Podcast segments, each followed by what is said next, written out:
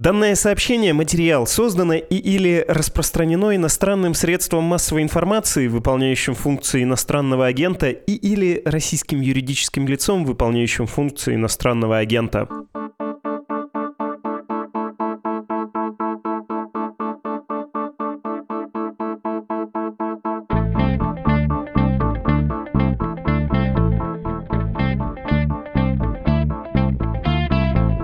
Операция по освобождению Крыма началась в головах людей. Это слова президента Украины Владимира Зеленского. Он сказал это в интервью французскому телевидению. И вот еще слова Зеленского из того интервью. Сама операция еще не началась. Когда она начнется, вы это точно услышите. Я считаю, что отвоевание Крыма началось в головах людей, и это очень важно.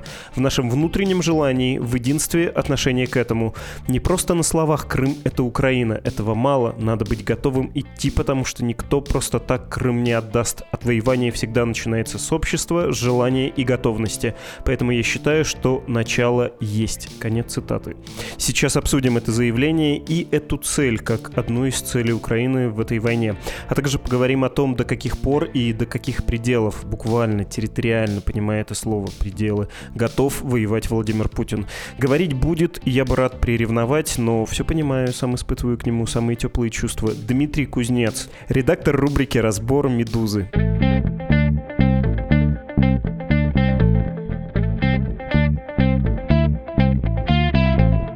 А вот и Дмитрий Кузнец. Привет, Дима. Привет. Магистральная тема у нас сегодня, повод для нашей встречи – Крым. Президент Зеленский сказал, все наше общество живет с мыслью, что полуостров вернется под контроль украинских властей, и непременно об этом мы с тобой, Дим, поговорим. А также поговорим о том, что Россия, Путин будут этому противопоставлять.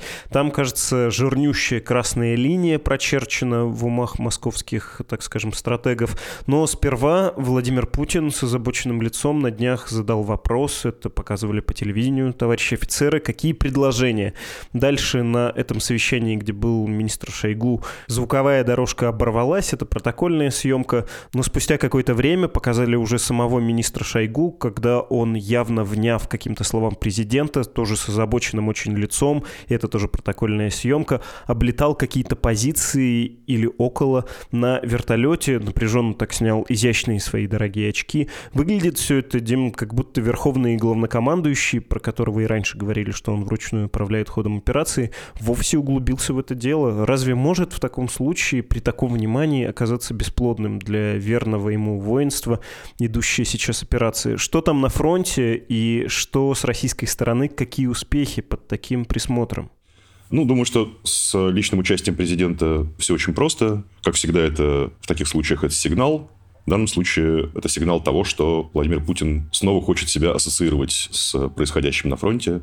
Он не появлялся в этом качестве с того момента, как он объявил мобилизацию.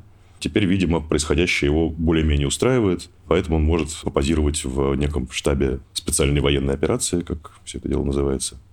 На фронте происходит то, что российская армия перехватила инициативу, но не может этим воспользоваться для достижения каких-то реально важных стратегических результатов но практически на всем протяжении фронта российская армия наступает или, по крайней мере, контратакует. Вот что происходит сейчас. Думаю, что мы с тобой обсудим, что это значит для перспектив. Да, обязательно. Ты сказал про то, что он снова хочет себя ассоциировать с тем, что происходит на фронте. Британская разведка, наоборот, пишет, что встреча Путина с министром Шойгу, начальником генштаба Герасимовым, а, командующим группировкой вторжения Суровикиным, это чтобы разделить ответственность за неудачи, что это политический жест. Но вот э, любопытно было понять, влияет ли это уже на тактику, заметны ли изменения, потому что если нет, то действительно это какого-то рода политическое движение. Если там заметные изменения, изменения, то это могло бы нам больше сказать. А ты сказал про перехват инициативы, а что, в чем изменение-то? Потому что, ну, вот так, если не следить в таком режиме, как ты, пристально кажется, что все то же самое. Есть позиционные бои на Донбассе, и есть обстрелы инфраструктуры в тылах Украины. Много раз мы с тобой в том числе говорили об их военном и политическом значении. В чем произошла эта перемена и связана ли она по времени с той самой самой встречи с военачальниками Путина? Ну, есть изменения, связанные с мобилизацией в широком смысле этого слова. То есть это не только мобилизация новых военнослужащих, хотя это, безусловно, самая важная ее часть. Просто на протяжении многих месяцев войны в российской армии наблюдался дефицит личного состава. Прежде всего речь идет про дефицит пехоты в действующих частях соединениях. И во вторую и столь же немаловажную очередь это дефицит личного состава в тыловых частях, которые занимаются логистикой. Сейчас этот вопрос Нельзя сказать, что он решен полностью. Мы не знаем, какого качества части сформированы из этих самых мобилизованных. Но мы видим, что там, где они массово появились на фронте, а это район Сватово и Кременной, то есть это север Донецкой и Луганской области, там с помощью этих частей, с большими, правда, потерями доказанными, удалось ситуацию стабилизировать и остановить украинское наступление. И второе, что мы видим, то, что удалось сконцентрировать крупные силы на Донбассе, обеспечить их снабжение и сделать так, чтобы это снабжение не страдало от э, украинских ракетных обстрелов, или страдало, но в меньшей степени, чем это было осенью, когда взрывались склады каждый день и каждую ночь. Теперь этого не происходит. Мы видим, что сконцентрирована большая масса артиллерии, и что эта артиллерия получает снабжение боеприпасами и используется так же, как она использовалась летом под Северодонецком или Лисичанском, то есть для проламывания обороны ВСУ. Второе, что мы видим, что Украина временно, как нам кажется, прекратила попытки наступать. Если есть какие-то наступления, то это небольшие атаки, в основном как раз в районе Сватова, где продолжается примерно в одном и том же месте с ноября, продолжаются тяжелые бои без каких-то изменений оперативного характера. И все это создает впечатление, что российская армия перехватила инициативу, как я уже сказал. Ну или как минимум стабилизировал положение. Ну, на разных участках фронта это можно назвать по-разному. Под Сватово стабилизировало положение. В районе Бахмута речь идет про наступление, которое идет очень медленно. Но это связано скорее с тем, что украинское командование перебрасывает в этот район резервы для того, чтобы сохранить контроль над Бахмутом. И связано с тем, что в смысле тактики с лета в российской армии мало чего поменялось. Пока, если мы говорим про российское наступление, это медленное продвижение, массированные артиллерийские обстрелы, ограниченное использование авиации, и все это вместе ведет к тому, что продвижение, даже там, где российская армия может заявить успех, оно составляет несколько сотен метров в день максимум.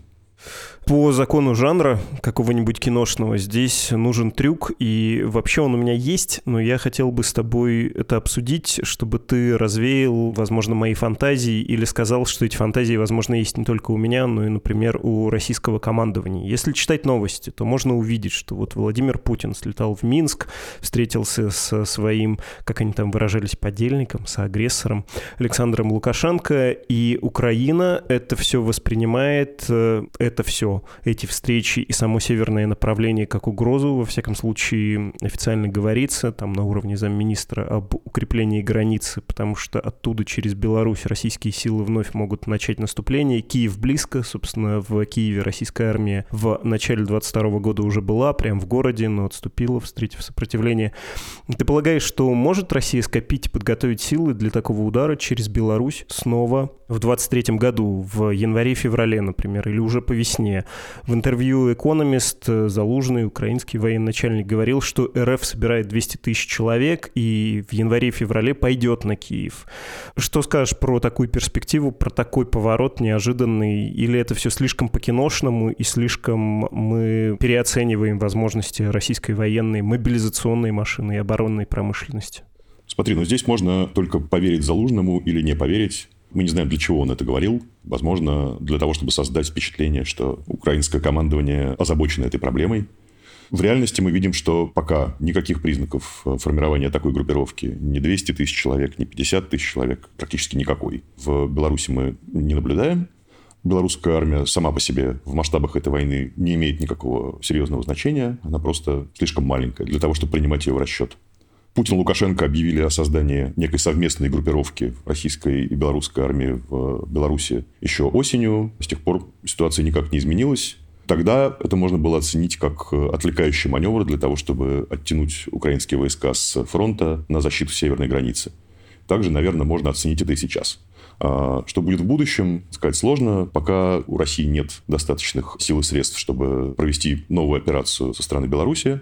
Теоретически называются несколько вариантов. От э, нового похода на Киев по той же самой местности, то есть э, через Чернобыльскую зону отчуждения и так называемый Припятский район, который в географическом смысле это ужас для наступающего, доказано еще немецкой армией во время Великой Отечественной войны. Там просто банально мало дорог, Сейчас, понятное дело, больше, чем было в середине 20 века, но все равно недостаточно для того, чтобы обеспечивать крупную группировку.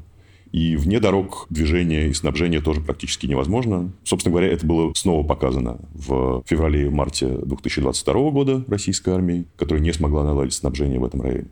И поэтому не смогла завершить охват Киева с запада.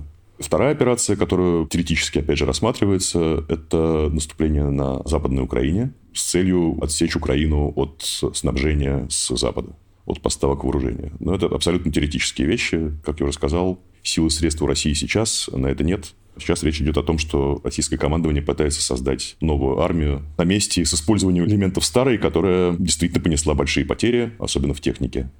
И стала ограничена боеспособной к осени. Мы это все видели в Харьковской области, где бывшие элитные соединения российской армии, то есть это соединения Западного военного округа, понесли тяжелое поражение, как мы сейчас можем себе представить, из-за недостатка сил.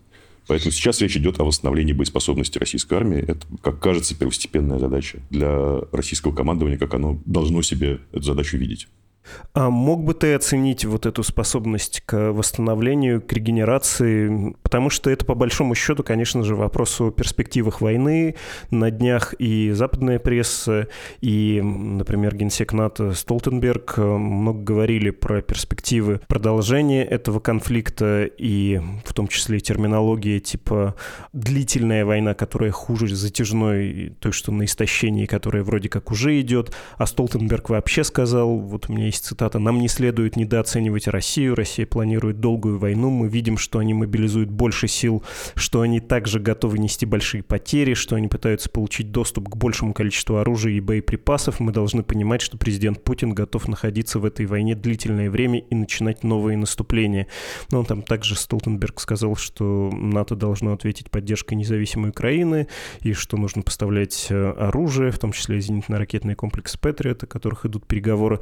И Вдобавок, э, западная пресса прям цифры называет. Говорит, что если сейчас грубо Россия потеряла убитыми и ранеными 100 тысяч, то Путин готов потерять 300. В три раза больше, чем уже есть по итогам 2022 года. С украинской стороны, в свою очередь, можно, конечно, услышать, что если бы не мобилизация, Россия была бы уже разбитой, что все, что она предпринимает сейчас, ненадолго продляет вот эту агонию общую, да, этот конфликт. Ну что ж, э, к лету будет перелом перелом, к концу года будет уже завершение конфликта. Я понимаю, что я сейчас э, пересказываю в том числе Арестовича, скепсис тут может быть очень понятным, но и его голос или похожие на его голоса громкие и отчетливы. Что ты думаешь про регенерацию и, соответственно, про перспективу конфликта? Я думаю, что пока оценивать очень тяжело. Война – это такая штука конкурентная, в которой нельзя оценивать какую-то силу в отрыве от контекста и в отрыве от э, противостояния с противником. Мы видим, что появляются на фронте новые части, то есть пока это не соединение, то есть это не какие-то оперативно, оперативно-тактические единицы типа бригады или дивизии. Это отдельные полки, которые находятся на обеспечении того региона, в котором они сформированы. Мы видим, что боеспособность их пока невелика, по крайней мере, там, где они массово используются, это вот в районе Сватова, там было несколько эпизодов довольно известных с э, покиданием позиций какими-то частями, составленными мобилизованных, с попаданием в плен и с жалобами на плохое обеспечение и плохое использование командованием. То есть пока мы видим, что эти части не очень боеспособны, но совершенно не факт, как правильно указывают много людей, начиная от Столтенберга заканчивая Залужным, совершенно не факт, что за несколько месяцев значительная часть этих подразделений не будет сколочена в какую-то приемлемую боевую силу. Надо понимать, что здесь важна не столько сама боеспособность этих войск, а, как я уже сказал, то, что с их помощью ликвидируется острый дефицит пехоты и тыловых служб прообраз войны, если сохранятся все эти тенденции, как она будет выглядеть в следующем году, мы сейчас видим под Бахмутом. Это намного больше плотности войск, чем они были летом и осенью, намного больше потери с обеих сторон, но, возможно, снова без э, каких-то прорывов в глубину окружений. Вообще без всего того, что можно назвать наступательной операцией, по крайней мере, с российской стороны. Но совершенно не факт, что это не изменится к весне, потому что вся война, начиная с того момента, как закончилось осеннее наступление ВСУ, Вся эта война сводится к тому, что стороны пытаются накопить и использовать ресурсы, которые у них есть в наличии.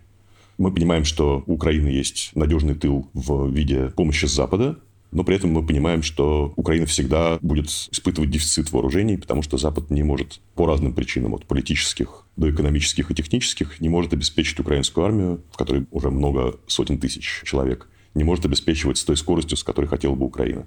А с другой стороны, мы видим Россию, у которой тоже есть свои надежды и свои проблемы с накоплением и использованием ресурсов мы видим какое-то хвостовство, которое мы не можем ни подтвердить, ни опровергнуть со стороны Ростеха про увеличение производства техники по всей номенклатуре в сотни раз. Мы не знаем даже, может ли российская армия восполнять потери в технике, которые она понесла и продолжает нести на фронте. Поэтому очень сложно оценивать именно вот эту часть войны, которая связана с э, тайным накоплением ресурсов, с производством техники, с поставками Запада, которые не всегда анонсируются. Но именно от того, как каждый из противников эти ресурсы накопит, скажем, к следующей весне, зависит то, что будет происходить на фронте в следующем году. Вот. Как сейчас кажется, война на истощение продолжится, но все может измениться. Мы не можем точно спрогнозировать как, именно потому что мы не понимаем и не знаем точно, какими ресурсами каждая из сторон располагает и как она их будет мобилизовать дальше. Понятно. Ну, у нас не тотализатор, но если бы тебе нужно было поставить, что в январе-феврале начнется наступление из России через Беларусь в район Киева, ты бы сказал, что скорее нет, ты сил таких не видишь и не подозреваешь, чтобы Россия могла накопить какую-то внушительную группировку и совершить вот такой рывок. Это я, прости, на полтора шага назад вернусь. Я думаю, что в январе и феврале это совершенно невозможно. Хотя, конечно, как ты правильно сказал, это не тотализатор. Квартиру я не поставлю. Хорошо. Про Крым, обещанная часть разговора. Зеленский сказал в интервью французским журналистам, что операция еще не началась, начнется, вы узнаете, но эта мысль в головах у людей есть, и нужно сказать, вот если смотреть ретроспективно, составлять такой небольшой реферат, риторика Зеленского до войны и даже после ее начала менялась от «Крым мы, конечно, вернем», но в ходе переговоров потом эволюционировал. Ну как вообще отвоевывать его? Это приведет к нашим потерям. Хотелось бы этого избежать до конца, даже если мы в состоянии прямого, горячего, полномасштабного конфликта. И вот заканчивается это тем, что война закончится выходом Украины на международно признанные беловежские границы и даже потенциально операцией. В это верится все больше после того, как мы видели в этом году удары по складам в Крыму, по аэропорту, по мосту и по Понятно, что Крым еще стратегически важно. Что я еще забыл? Выведение за скобки Черноморского флота Российской Федерации. Видишь ли ты вероятность, что операция освобождения Крыма будет проведена вообще? Не спрашиваю про сроки, не спрашиваю про 23-й год, а вообще. Смотри, значит, весь этот пласт нужно разделить на несколько частей. Первое – это политическая составляющая. Если рассматривать войну с точки зрения теории игр, все происходящее можно представить себе как некую торговлю, где стороны заявляют свои позиции, иногда явно, иногда тайно, иногда намеками, но эти позиции заявляются. То есть, э, если говорить про российскую позицию, то существуют некие красные линии, никто не знает на самом деле, какие они. Вот. Но Крым вроде бы заявлен как официальная жирная красная линия, которую никто не сможет перейти мы видим, что по мере того, как эта война продолжается, возможность какой-то прямой торговли, то есть стороны садятся за стол переговоров, проводят какие-то границы, замораживают конфликт или что-то такое делают, этих возможностей все меньше и меньше. Вот сейчас представить себе переговоры, на которых стороны достигнут какой-то договоренности, просто невозможно, потому что эти изначальные позиции, эти линии, которые они проводят там разными способами, они отстоят э, друг от друга очень далеко. Вот. Ну, наверное, украинскую позицию мы можем представить себе очень хорошо. Это возвращение к э, границам 1991 года, которые Россия неоднократно признавала. И компромисс никакой невозможен, ну, со слов украинских политиков, мы это так воспринимаем. А с российской стороны все сложнее. Есть территория, которая объявлена российской в октябре, то есть это несколько украинских областей. Мы даже до конца не знаем, в каких границах, но предполагается, что в границах в административных. Россия не владеет значительной частью этой территории, которую Кремль объявил принадлежащей России. То есть достижение этих рубежей требует многих месяцев военных операций. И пока кажется невозможным выход на эти границы. Но если мы посмотрим на эти позиции, мы понимаем, что сблизить их сейчас совершенно невозможно. И именно это дает основание считать, что война будет долгой и закончится она только тогда, когда одна из сторон или обе пересмотрят свою нынешнюю позицию радикальным образом. В этой связи заявление Зеленского о том, что возможна операция по освобождению Крыма, следует именно так воспринимать. То есть Украина заявляет свою позицию, заявляет ее так, что никакой компромисс с Россией невозможен. Это что касается политической части. Что касается военной, операция по освобождению Крыма сейчас и в ближайшие месяцы невозможна, потому что она требует проведения других операций, успех которых пока тоже кажется труднодостижимым. Вот речь идет о том, что крымские перешейки находятся в 100 километрах от фронта в районе Запорожья, Наступление в этом районе, в смысле его географии, сопряжено с большими сложностями. Это открытые местности, степь, которая просматривается на много километров, отсутствие укрытий для наступающих. То есть мы видели на Николаевско-Херсонском направлении, что наступать в таких условиях украинской армии сейчас тяжело. Наступление в Запорожье в сторону Крыма неоднократно уже анонсировалось. То, что говорит Зеленский, это фактически официальный анонс. Понятно, что мы можем ему верить, можем не верить. Скажем, наступление в той же Херсонской области украинское командование и политики анонсировали за несколько месяцев до того, как оно в реальности началось. А про Харьков, про Изюм и Балаклею никто вслух не говорил. То есть мы можем считать, что это реальная какая-то заявка на будущую крупную операцию в районе Мелитополя и до крымских перешейков, а можем считать, что это блеф и попытка отвлечь российские силы с э, других направлений. Но для того, чтобы вообще можно было говорить про освобождение Крыма, сначала необходимо очень крупная, намного больших масштабов, чем мы видели до сих пор на этой войне, наступательная операция в Запорожье, в неблагоприятной местности, при том, что мы видим, что с российской стороны в той же Запорожской области создаются и укрепления, и создаются резервы, и, видимо, какие-то запасы боеприпасов и всего, что нужно для ведения обороны. То есть это не буквальный аналог истории с той же Балаклеей и Изюмом, которая была осенью, когда там были реально слабые силы. Здесь речь идет о том, что ВСУ потребуется взламывать заранее созданную оборону, наполненную войсками, и учитывать то, что Россия может перебросить туда резервы, в том числе десятки тысяч мобилизованных, которые на фронте пока не появились. То, о чем ты говоришь, звучит э, примерно следующим образом. Поправь, если я, опять же, придумываю, что если у Украины будет возможность э, взять Крым военным путем, в общем-то, ей этого делать не потребуется. Ее преобладание военное будет и так слишком большим. В этом не будет необходимости. Россия и так будет разгромлена по пути еще к Крыму. И, кстати, мы, когда с тобой говорили, я вижу, что появилось сообщение издания Insider, оно признано нежелательным Российской Федерации, также объявлено иностранным агентом, что министр Шойгу, я это упоминал, когда летал на вертолете, на самом деле летал над Крымом, в 80 километрах от э, зоны боевых действий, и есть уже шутка в телеграм-канале Усы Пескова про то, что он мыслит стратегически, посещает линию фронта там, где она скоро появится, не там, где она сейчас есть. На самом деле, инсайдер можно из этого исключить, это не они геолоцировали, но неважно. Просто, да, Шойгу летал над городом Армянском в Крыму, где на на крымских перешейках создается линия укреплений, и ее он, он инспектировал. Но, возможно, просто нам не показали, как он летал где-нибудь в другом месте, ближе к фронту. Но это то, о чем я говорил. Создаются линии укреплений, а мы знаем, что это не просто линии, которые без войск бесполезны, что есть и войска, которые могут эти линии укреплений прикрывать.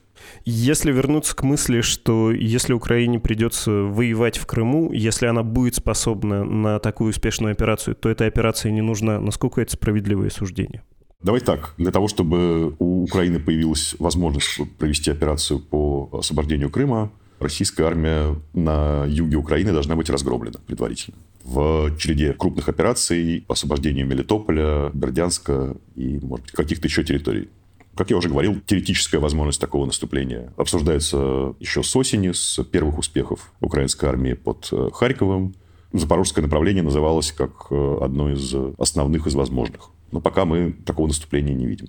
И, как я уже сказал, то, что там происходит сейчас, в основном частные атаки российской армии. И мы не видим, по крайней мере, по открытым источникам, не можем заметить концентрацию украинских сил. Но после того, как российские войска покинули плацдарм на правом берегу Днепра, кроме, собственно, самих российских сил, которые высвободились, и мы не видим их на фронте, по крайней мере, в сборе, что называется, мы видим какие-то отдельные части, которые используются для затыкания дыр и каких-то частных операций на разных направлениях. А основную массу войск мы не видим. Но также мы не видим превышавшие их по численности украинские войска, которые вели наступление на этот самый плацдарм на правом берегу Днепра, Опять же, мы видим отдельные батальоны некоторых бригад, которые раньше действовали на Херсонском направлении. Вот сейчас они появляются под Бахмутом, где действительно для ВСУ сложилась кризисная ситуация.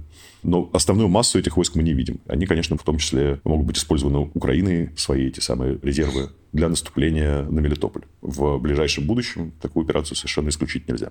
Но только в случае успеха этой операции, который будет означать разгром российских войск в Южной Украине, только в случае успеха можно говорить что-то про Крым.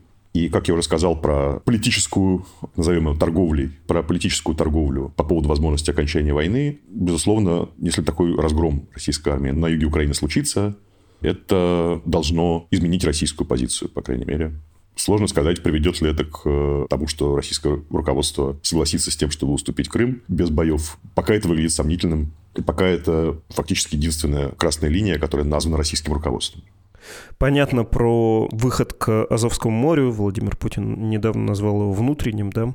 Не так уж это еще и гарантировано, этот статус Азовскому морю. И если на юге будет успешная операция, хорошо, можно себе представить наступление в район Крыма, каким оно может быть, и вот буквально представляешь ли ты себе этот сценарий?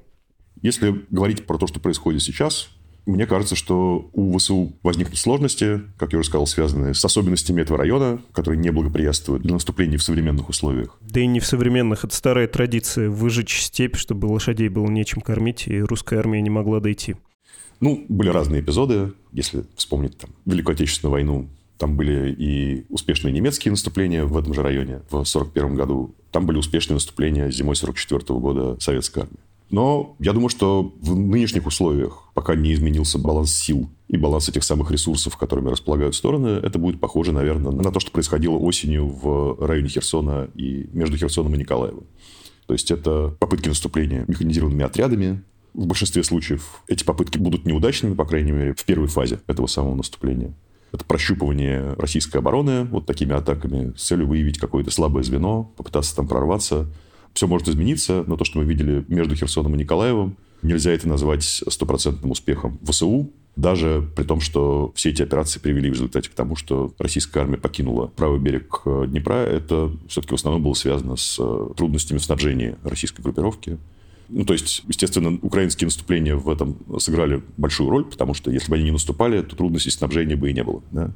Но российское командование пришло к выводу, что оно не может э, нормально снабжать эту группировку на плацдарме, собственно говоря, в условиях украинского наступления, которое само по себе назвать успешным тяжело. Понятно. Не так уж, в общем, это будет просто, если вооруженные силы Украины на это решатся. Ты знаешь, мы несколько раз повторяли, и ты, и я, термин «красные линии». Я понял вдруг, что это же крымского производства вообще выражение. Если говорить про тонкую красную линию, кажется, шотландцы, да, стояли небольшим фронтом под Балаклавой. Но Москва неправильно использует, по-моему, эти слова. Они даже не в каком-то градостроительном это смысле говорят, когда есть красные линии на плане улицы. По-моему, они путают это с красными флажками. Произошла контаминация. Минутка филологии. Прости за это отступление. Но просто думая про Крым, очерченный хоть линией, хоть огороженный флажками, хоть как это не назови, красные линии, белые лилии, алые розы, хочется понять, насколько он легко с точки зрения российских вооруженных сил мог бы обороняться. Потому что про то, как превратить его из полуострова в остров, мы видели в этом году, просто уничтожается мост. Насчет флота тоже есть сомнения. Можешь ли ты себе представить э, третью оборону Севастополя, если, конечно, у севастопольцев будет мужество и желание защищаться от э, украинской армии? Как это может происходить? И какой последний аргумент, последнее средство у Москвы, которое за Крым так держится, ну и там персонально Путин, может быть, кроме атомной бомбы? Ну, как я выше уже сказал, если такая операция, операция по освобождению Крыма начнется, это значит, что российская армия в этом районе, на юге Украины, будет находиться в очень плохом состоянии. Безусловно, снабжение через Керченский пролив возможно и без моста каких-то сил. Мы это видели и во время Великой Отечественной войны. В общем, пока сложно себе представить, как все это могло бы выглядеть, но надо понимать, что если мы и можем представить себе сейчас операцию по освобождению Крыма она будет проходить в условиях, когда российское командование будет располагать намного меньшим количеством ресурсов. Что будет происходить в Кремле в этот момент, представить себе тяжело. Как он будет воспринимать эту самую красную линию, как тонкую или как толстую, я уж не знаю. Как это выглядит сейчас, да, эта линия прочерчена, названа, сделаны все намеки про то, что это неприкосновенная территория, и Россия будет ее защищать, в том числе вспоминая про доктрину использования ядерного оружия, которая предполагает такое использование в случае, если возникнет реальная угроза территориальной целостности России. И много раз сказано, что реальная территориальная целостность для Кремля начинается с Крыма. То есть все остальное, что было аннексировано позже, пока в этом контексте не упоминается. Ну и мы видели, что часть территории Херсонской области, которая была включена в состав России, была, скажем так, с политической точки зрения спокойно оставлена российскими войсками. А разница между этими аннексированными территориями и аннексированным Крымом подчеркивается и продолжает подчеркиваться. И, очевидно, красная линия сейчас проходит именно так, по крымским перешейкам.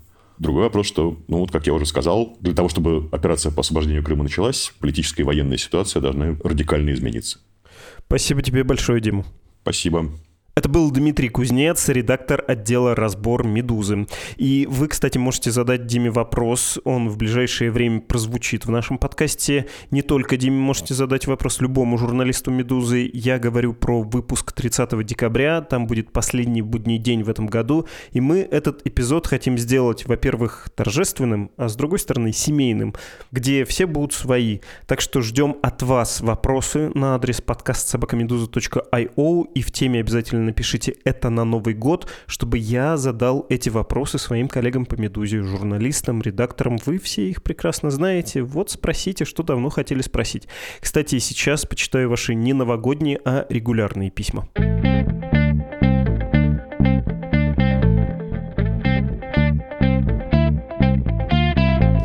Михаил предлагает выпуск про термоядерный синтез, он же, если я не путаю, холодный. А может, на Новый год, кстати, Михаил, этот вопрос оставим. Напишите, если согласны, обсудим с Сашей Ершовым. Константин, кстати, тоже написал про термоядерный синтез, и там он назвал Сашу научным товарищем. Передам ему это высокое звание, Константин, от вас. Андрей написал про Макдональдс, что его нет в Ереване. Вроде так сказали, но я мог напутать. Помню, что мы даже на записи остановились и уточнять полезли. Почему-то мне казалось, оказалось, что в столице Армении есть эта американская сеть, и вроде мы все-таки проговорили, что точно нет ни в Бишкеке, ни в Ереване, но если что, это нам не оплошность.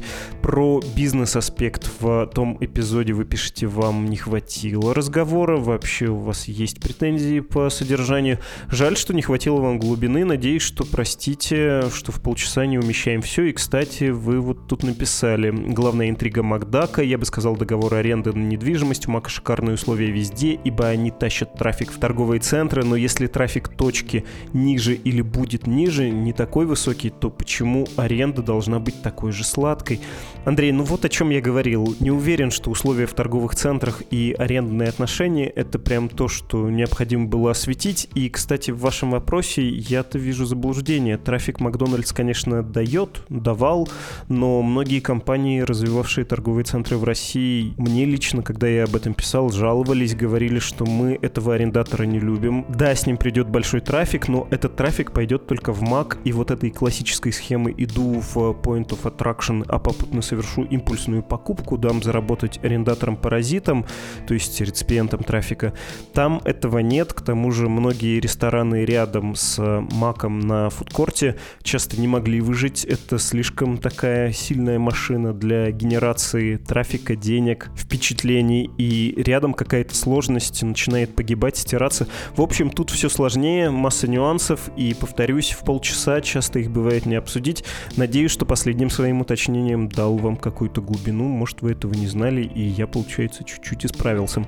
Аслан написал письмо, очень добрые слова, и погрешу против правила пропускать комплименты, потому что эти комплименты не мне, а не сегодняшнему дорогому собеседнику. Прочитаю. Еще раз за все спасибо отдельно Дмитрию Кузнецу. Его разборы и голос вызывают благодарность, интерес и чего греха таить белую зависть. Да, я тоже завидую и голосу, и уму, особенно уму Дмитрия. И все время пытаюсь к нему прислониться, всякий раз зазвать, недели через неделю в наш подкаст.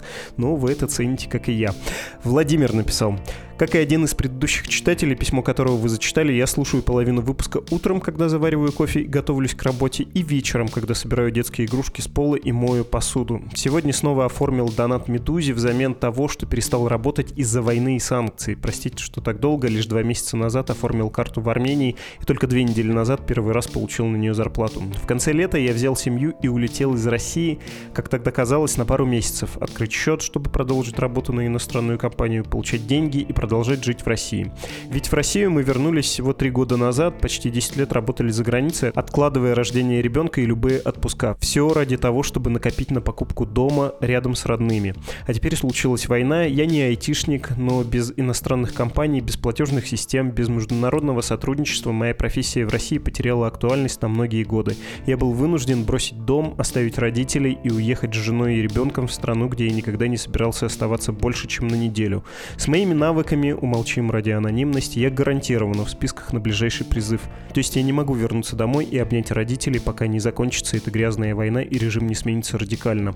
Я знаю, что многие в таком же положении, но ведь не будешь жаловаться об этом в Фейсбуке. Тебе тут же напомнят, что украинцам еще тяжелее. А кто спорит-то? Письмо без цели, просто хочется выговориться. Если кто-то услышит здесь знакомую историю и им от этого станет легче, слава богу, пожалуйста, не бросайте подкаст, он нам всем очень нужен. Не собирались пока бросать, спасибо вам огромное за пожертвования, особенно в ваших обстоятельствах. Это ценно, и я понимаю, что трудно вернуться, снова все это оформлять, иногда не хочется, иногда думаешь, ну сколько я вам уже заплатил. А письмо ваше, самое это главное, не бесцельное, оно теплое, и я думаю, что многим действительно станет от него намного уютнее. От себя же просто передаю горячий привет, то есть повышаю со своей стороны градус наших с вами отношений с теплого на горячие. Понимаете, да? Чтобы поддержать Медузу рублем, напоминаю, есть страницы support.meduza.io и save.meduza.io. Это был подкаст «Что случилось?» о новостях, которые долго остаются важными. До свидания.